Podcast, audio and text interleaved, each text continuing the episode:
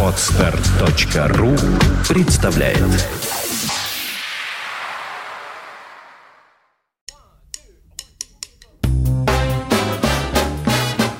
Слушать здесь.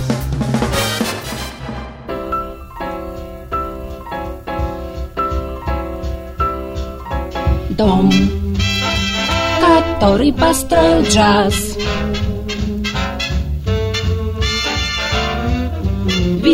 Сбоку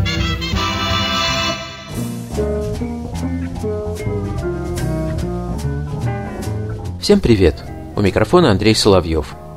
На одну важную дату я наткнулся с небольшим опозданием. В июне этого года исполнилось 130 лет со дня рождения композитора Игоря Стравинского. Будучи на 100% представителем академического цеха, этот наш соотечественник оказал, тем не менее, определенное влияние на развитие джаза. Несмотря на то, что он никогда не принимал и не очень-то глубоко знал, судя по всему, внутреннюю логику джазового мышления, многие его произведения повлияли на отношение просвещенной общественности к джазу в целом. Неважно, что там было в партитурах у Стравинского, для многих был существенным тот факт, что признанный композитор на полном серьезе интерпретирует музыку, которую принято считать не вполне серьезной. Хотя, повторю, многие его коллеги, Андрей Николаевич Римский-Корсаков, сын великого русского композитора, отмечал, например, что «Петрушка» Стравинского – это смесь русской сивухи с французскими духами, а в прессе начала века по поводу этого балета писали так «Для музыкальных плебеев партитура «Петрушки» – замечательная находка, Такого звукового лупка в музыке еще не было. Это какая-то писанная не кистью, а шваброй партитура. Петербургская газета, 1913 год. Увлечение Стравинского джазом многие современники также расценивали как конъюнктурное поведение, как стремление подстроиться под еще один зигзаг музыкальной моды. Не уверен, что при оценке творчества композитора мотивы его поступков играют решающую роль. Какое нам в конце концов дело, чем руководствовался композитор, принимаясь за новую работу? Нам все-таки важнее результаты. При всей условности джазовых образов, которые мы находим у Стравинского, нужно признать, что они повлияли определенным образом как на развитие самого джаза, так и на формирование эстетической платформы третьего течения, как называют концепцию синтеза джаза и академической музыки. Еще важнее то, что музыка Стравинского как навеянная джазом, так и связанная с древнерусским фольклором, во многом предопределила звучание ладового посткалтрейновского джаза в России. Пытаясь выработать каноны национального, русского, если хотите, джазового звучания, последователи Колтрейна у нас в стране, по сути дела, не имели у себя за спиной никаких подобных примеров, кроме опытов Стравинского. И не важно, что они говорили на разных языках. Сходство здесь оказалось важнее различия. И у Зубова, и у Коновальцева, и у других отечественных музыкантов модального джаза мы находим отголоски Стравинского, которые особенно заметны при стремлении импровизировать на русский лад. Второй интересный момент связан с тем смысловым наполнением, которое получает у Стравинского джазовая интонация, вплетенная в ткань академического произведения. Среди множества звукообразов, из которых складывается объемное музыкальное целое, на долю джаза у него отводится незавидная роль олицетворения зла – Впервые совершив это открытие, я честно признаюсь, был даже немного напуган. Ведь не кремлевский придворный композитор, не представитель соцреализма, а вполне цивилизованный гражданин мира вдруг усмотрел в джазе, в этом радостном, открытом и жизнелюбивом искусстве что-то темное, недружелюбное и даже опасное. Своеобразным ключом к этому предположению для меня стал балет «История солдата». Один из лейтмотивов этого произведения – борьба человека и черта за скрипку, которая олицетворяет как раз силы добра, а силы зла, соответственно, воплощает барабанный ритм, не совсем джазовый, но вполне афроамериканский. От того, как рисует Стравинский итоги этого противостояния, мурашки пробегают по коже. Скрипка несколько раз переходит из рук в руки и в итоге достается солдату, а вот бессмертной душой его завладевает князь тьмы, и под барабанный бой уносит ее с собой в преисподнюю.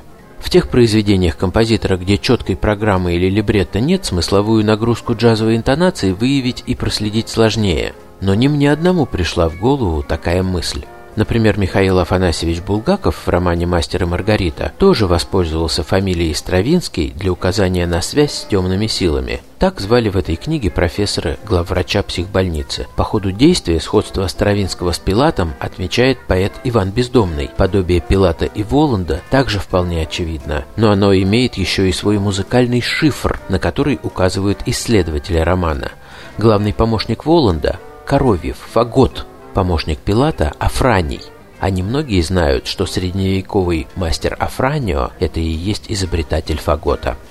Если бы можно было украсить храм не иконами, а музыкальными произведениями, то, думаю, иконостас целиком был бы составлен из мудрых и устремленных ввысь сочинений Дюка Эллингтона. В нишах нашлось бы место творениям Паркера и Колтрейна, а вот над входом, чтобы напоминать грешникам о том неизбежном дне, когда придется отвечать за свои поступки, я поместил бы джазовые произведения Стравинского, похожие на изображение страшного суда, отдающие запахом серы и холодом забвения.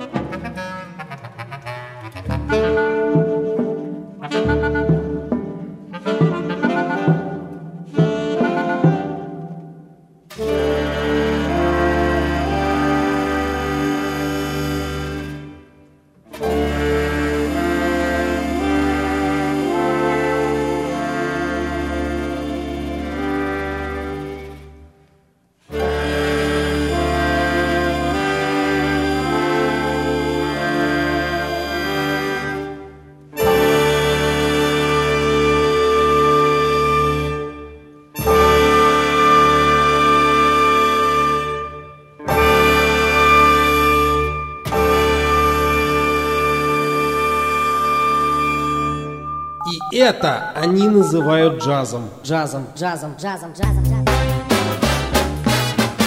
Слушать здесь. Скачать другие выпуски подкаста вы можете на podster.ru